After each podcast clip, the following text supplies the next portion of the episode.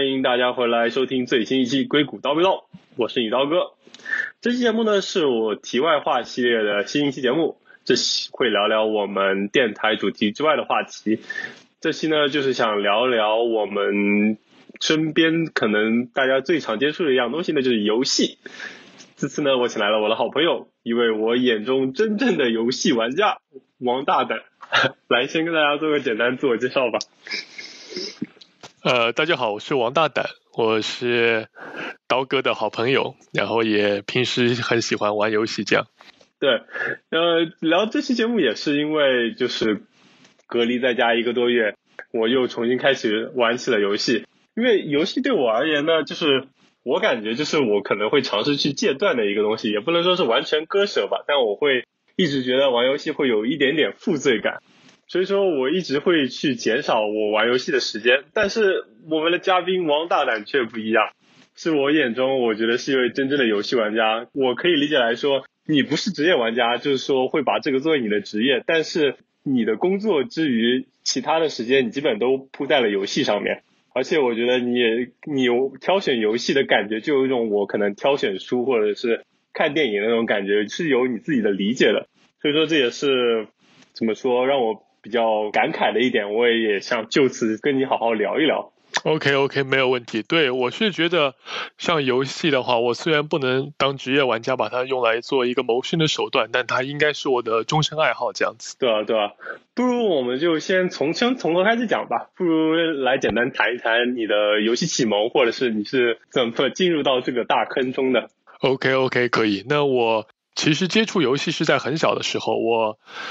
在小学的时候就有接触过当年最早的游戏，应该说在小学之前，在我还记事的时候，我当时住在我亲戚家里，然后当时我叔叔他自己也很喜欢玩游戏，我觉得这就算是一个契机吧。然后小学的时候，我和我的好朋友，大家也会经常去家互相对方家里玩游戏啊，都是一些很老的游戏，比如像什么《红色警戒》啊、《星际争霸》啊，这都是比较有年头的一些东西。但当时确实游戏给我带来了很多。无可比拟的快乐，嗯，于是这个爱好就一直持续到了现在。嗯嗯嗯，是的。不过的确听起来，可能每个人的游戏生涯都是有一位领路人。我当年也是因为我 我表哥很喜欢玩游戏，然后他有段时间暂住在我家，然后我就看看着他玩游戏，就渐渐的就也走上了这条路。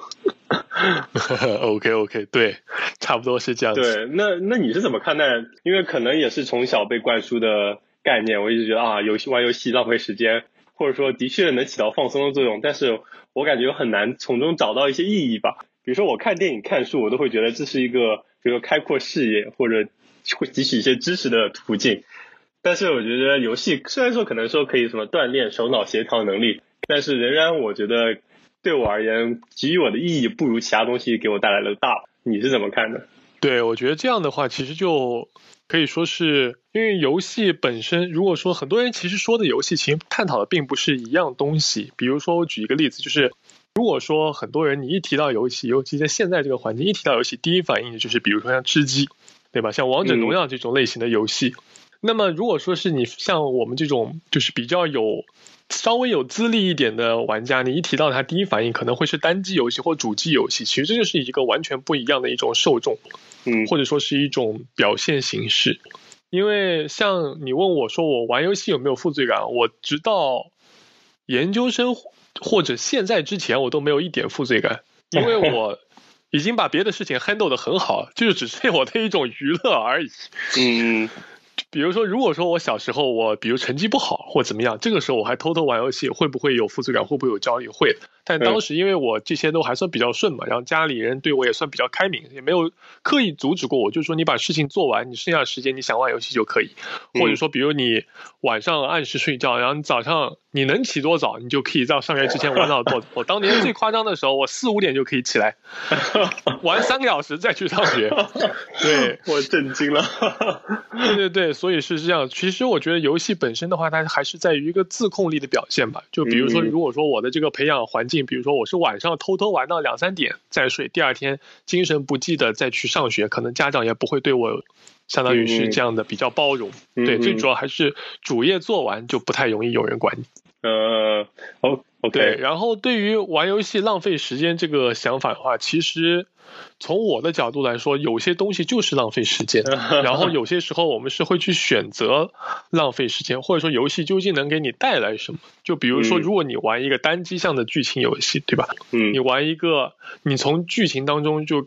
你和看小说或者看电影一样，就能体会到人的爱恨情仇啊，或者说是一个新奇的世界展现在你面前。我觉得本身是一种一样的性质，因为它给你提供的是内容。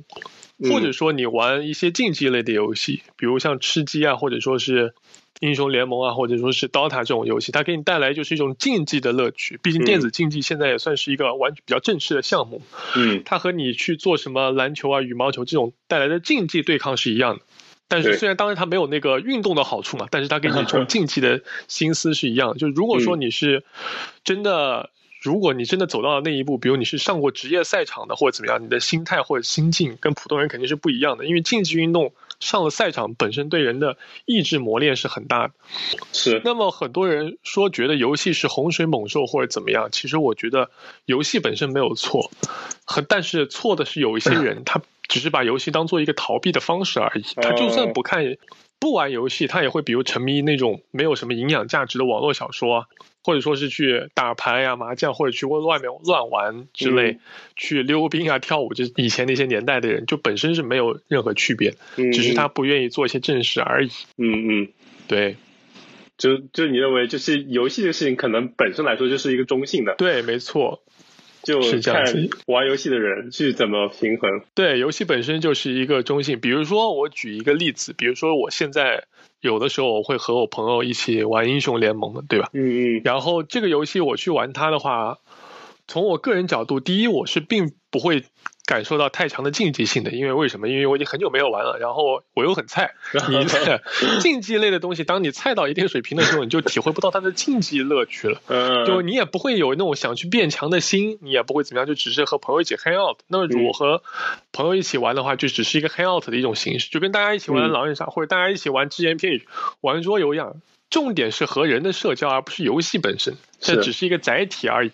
嗯，那么但是别的一些游戏，比如说之前我自己比较沉迷的玩的一些游戏，比如说像那个上古卷轴或者辐射四，就是因为这个游戏本身这个世界本身足够吸引我，它里面描绘的包括一些人性的探讨，一些很大的主题，是我在别的作品上得不到的。嗯，比如说你一个电影，你一部电影最多只有两个小时，嗯，但我一个游戏可以在同一个母题之下，我可以探索四十到五十个小时，这种体验，这种。沉浸式的体验，我个人是比较喜欢，这也是我个人的追求。所以我觉得游戏这个问题太大了，就跟你说现在的人，你说喜不喜欢这个是读书一样，但每个人读书也有自己的这个取向，每个人读书看的不一样的书，有的人喜欢看文学作品，有些人就喜欢看一些科普类的工具书增长知识，有些人看一些。娱乐向的笑话小说，什么很轻松的这种读物，都是细分下来都是有不同的这么一个追求和想法。嗯，我觉得你刚刚提到一点其实很好，因为的确像你刚才说玩一个游戏，它可能在一个宏大的母题，比如说社会或者人性，然后它就你就可以在这游戏里面探讨，相当于是跟角色或者在这种任务的行进中，你就能。对这个主题有些深入和思考，但可能比如说一本书、一个电影，可能也只有几个小时的时间，可能甚至不如这个游戏能探讨的范围和内容更多。对，没错，是这样的，对吧？是这样，是这样。OK，对，所以我本身的话也不会去玩一些那种就是。我个人觉得我得不到东西的游戏，就虽然我玩游戏，但我并不是什么游戏都玩。嗯嗯。比如说像《开心消消乐》这种纯杀时间的游戏，我就不怎么玩。或者 像《王者荣耀》、吃鸡这两种类型的游戏，我本身也是不玩。OK。对。那对你来说，在你的眼中，游戏是怎么进行分类的呢？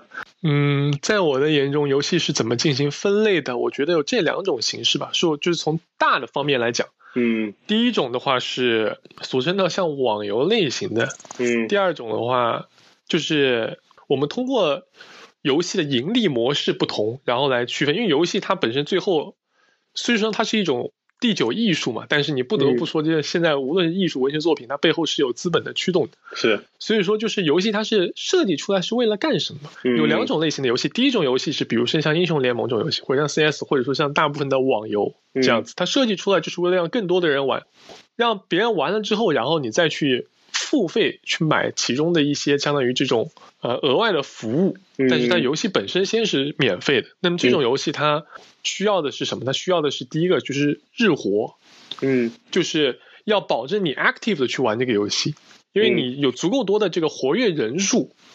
它才能够相当于后续开活动啊，或卖新的服务，才有更多的人去买，嗯，这么一种感觉。对，那么另外一种游戏的制作思路呢，就是像单机游戏或者像主机游戏那种，它是一个一次性卖出去，它就卖一次，就是它像电影票一样，你买买回来你就可以一直玩。就比如说像之前比较火爆的，像那个 Switch 上面的像塞尔达，或者说是像那个马里奥奥德赛这种类型的游戏。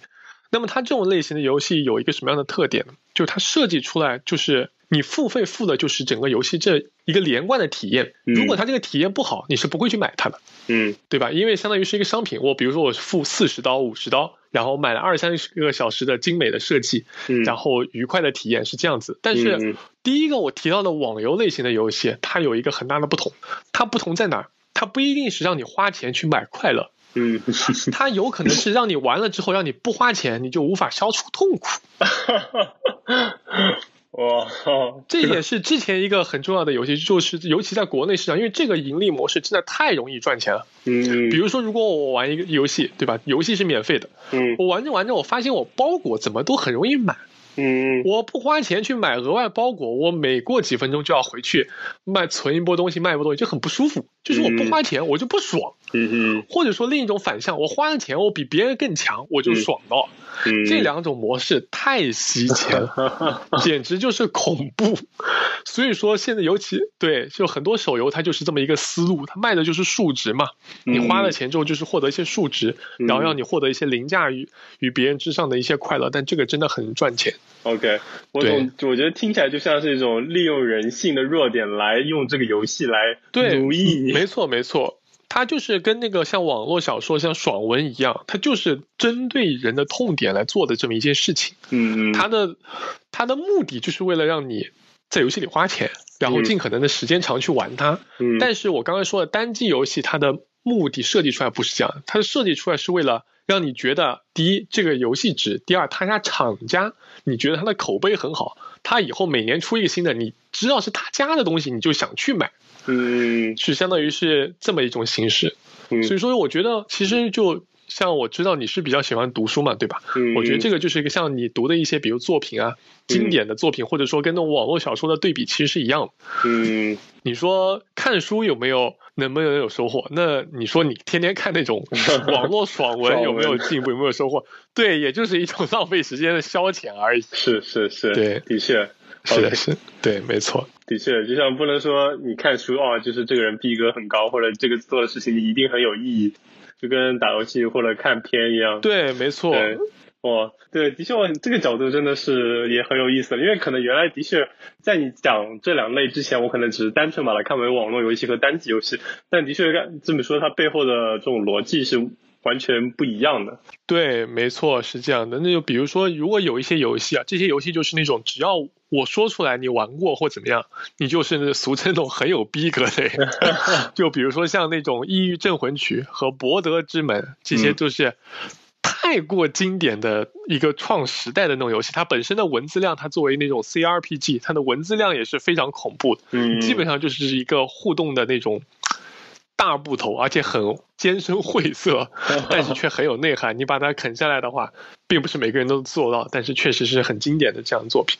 对对，听起来就相当于是不是就是比如说在游戏玩家中传流的游戏经典，就相当于是一本书在文学里面是一部文学著作、文学名著一样。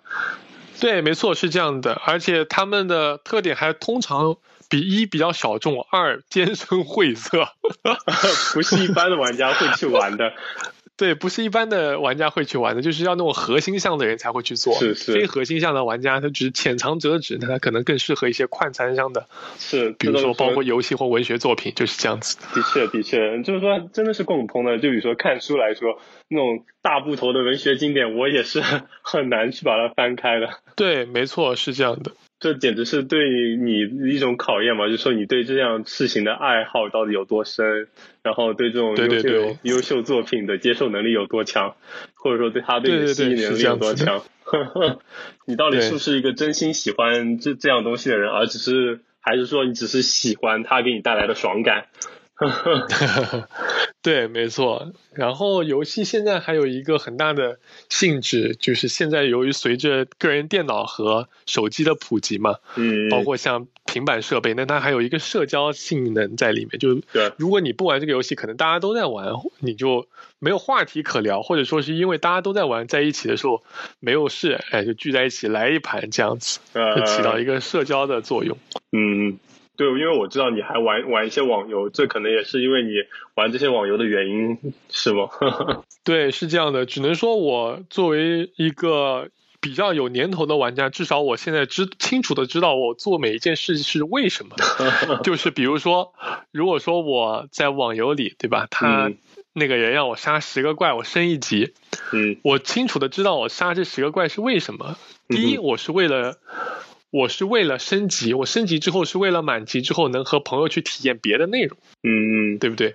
那么如果说这个是我的目的，那我就会去考虑这个十个怪值不值得我消费半小时或一个小时去杀。嗯，如果说 他让我杀十个怪，我可以做到；如果他一百个怪呢，一千个怪呢，一万个怪，我值不值得？就是我一直会做这笔账，我会。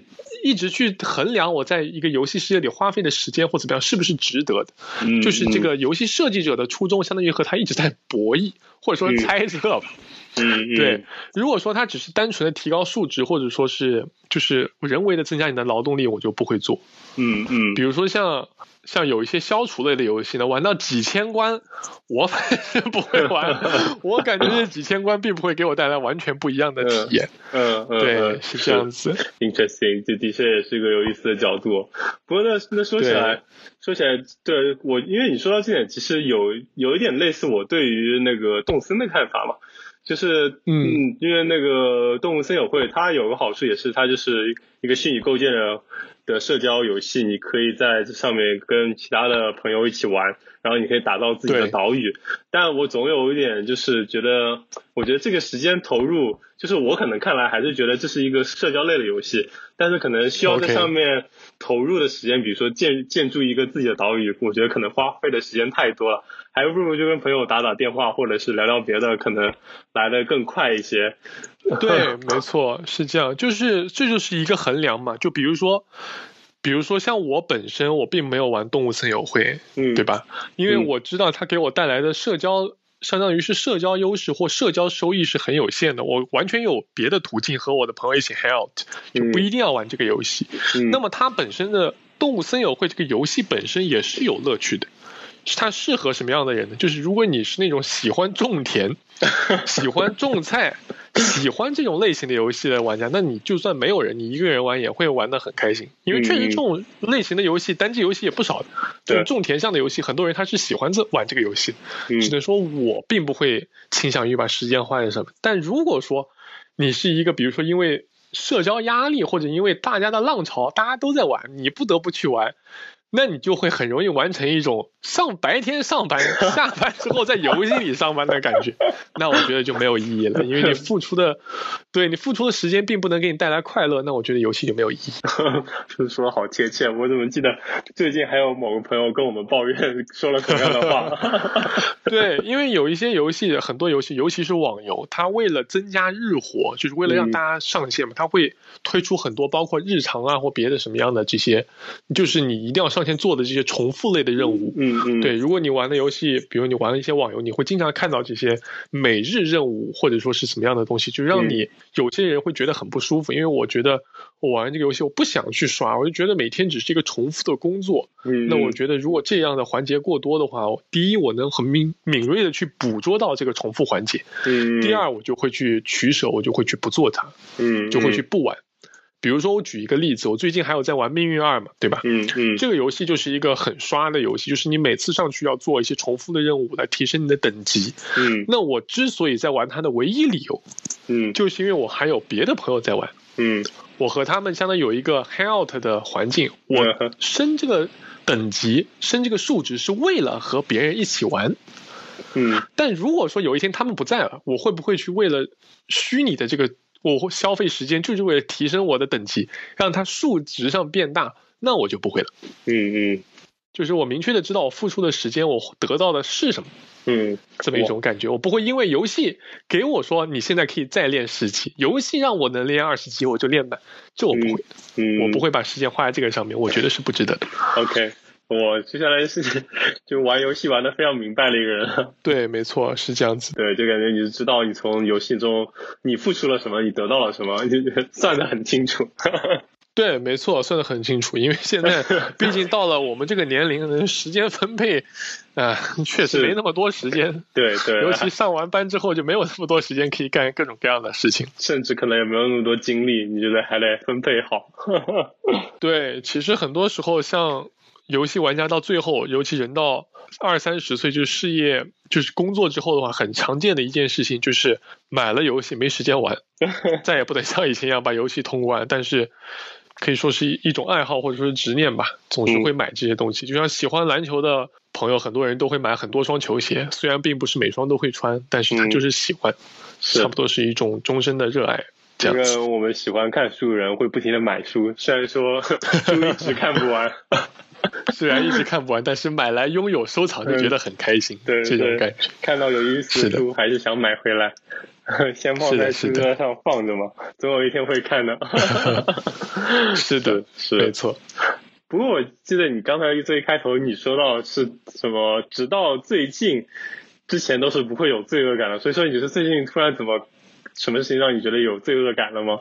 我觉得这就是很多时候人到中年，不能说人到中年吧，就是是年轻人在这个年龄就会很容易迷茫，因为之前的话，相当于我的人生都是按部就班走的。对，就是你每个阶段都有一个很明确的目标，比如你高考就是为了考上好的大学，大学的时候我当时就是为了出国。那如果说我这个方面 hang out 就我高考的时候我都拿到体验招生了，那我肯定就可以稍微玩玩游戏，对吧？我分再高也没都是进同一所学校。嗯，如果说我是出国的时候拿到了国外的 offer，那个时候我就可以放松。嗯，那我比如说我工作的时候拿到了工作的 offer，哎，那段时间我也达成了目标。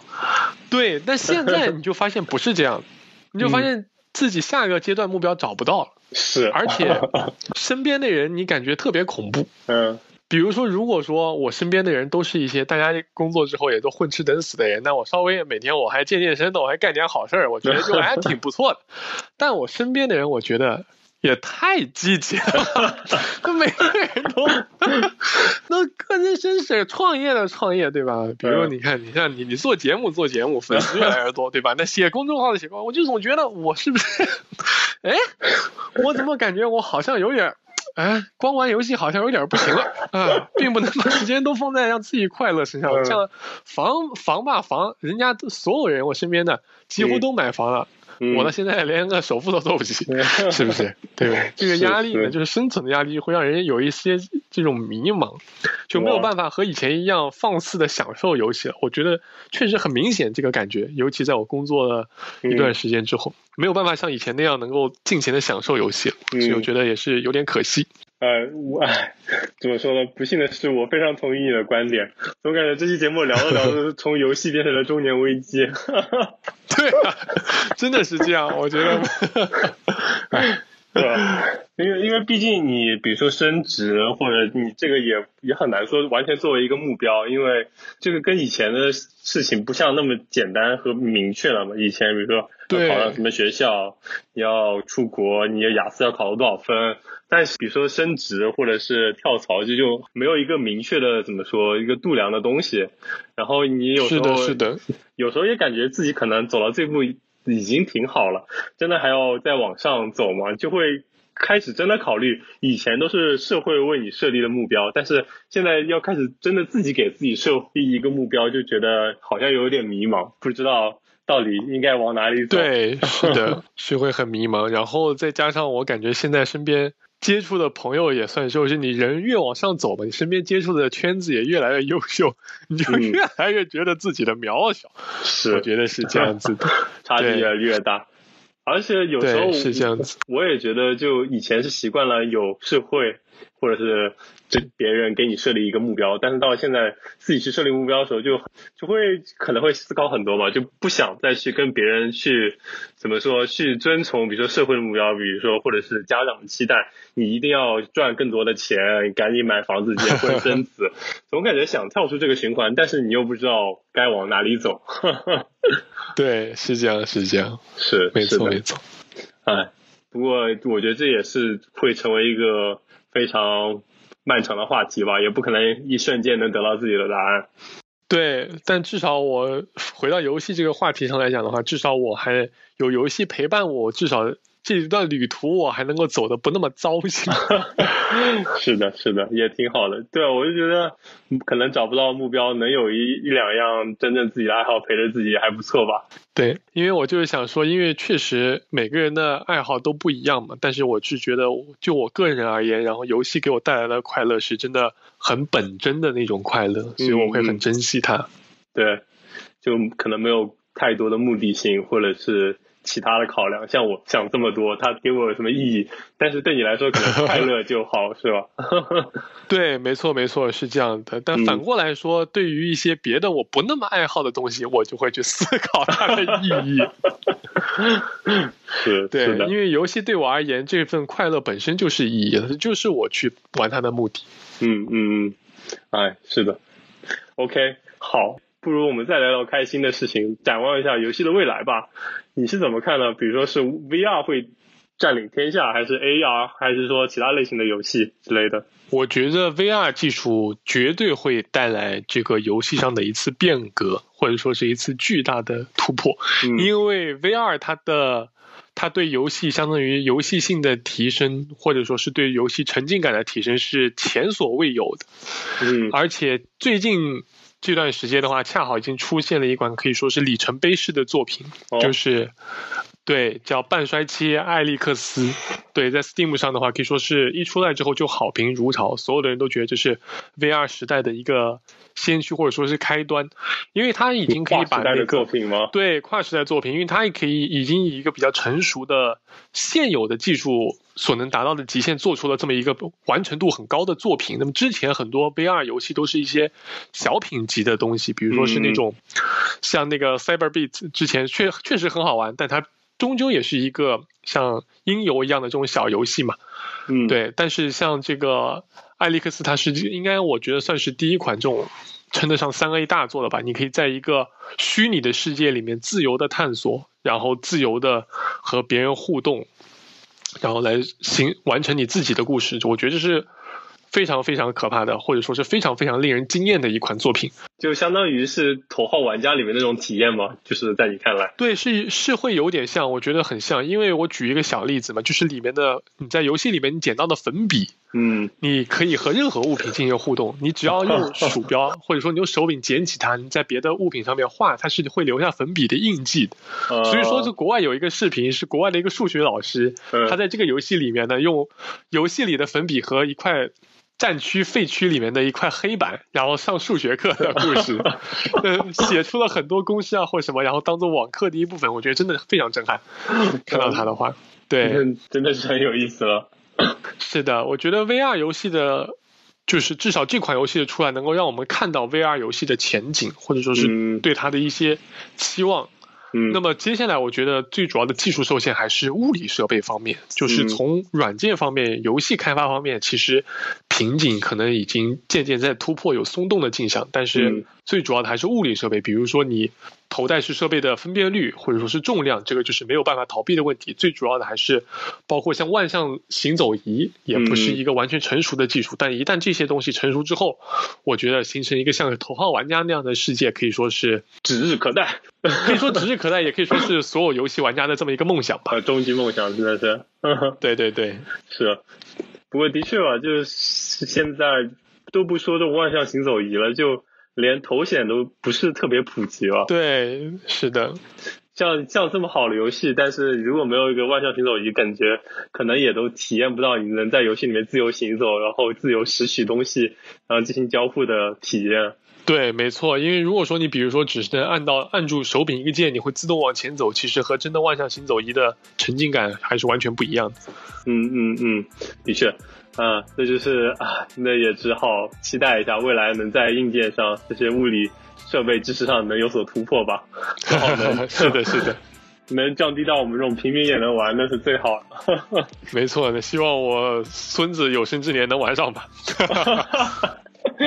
OK OK，好嘞，我觉得这期节目也聊得差不多了，我们就聊到这里，跟大家说拜拜吧。好，拜拜。拜拜，下期节目再见。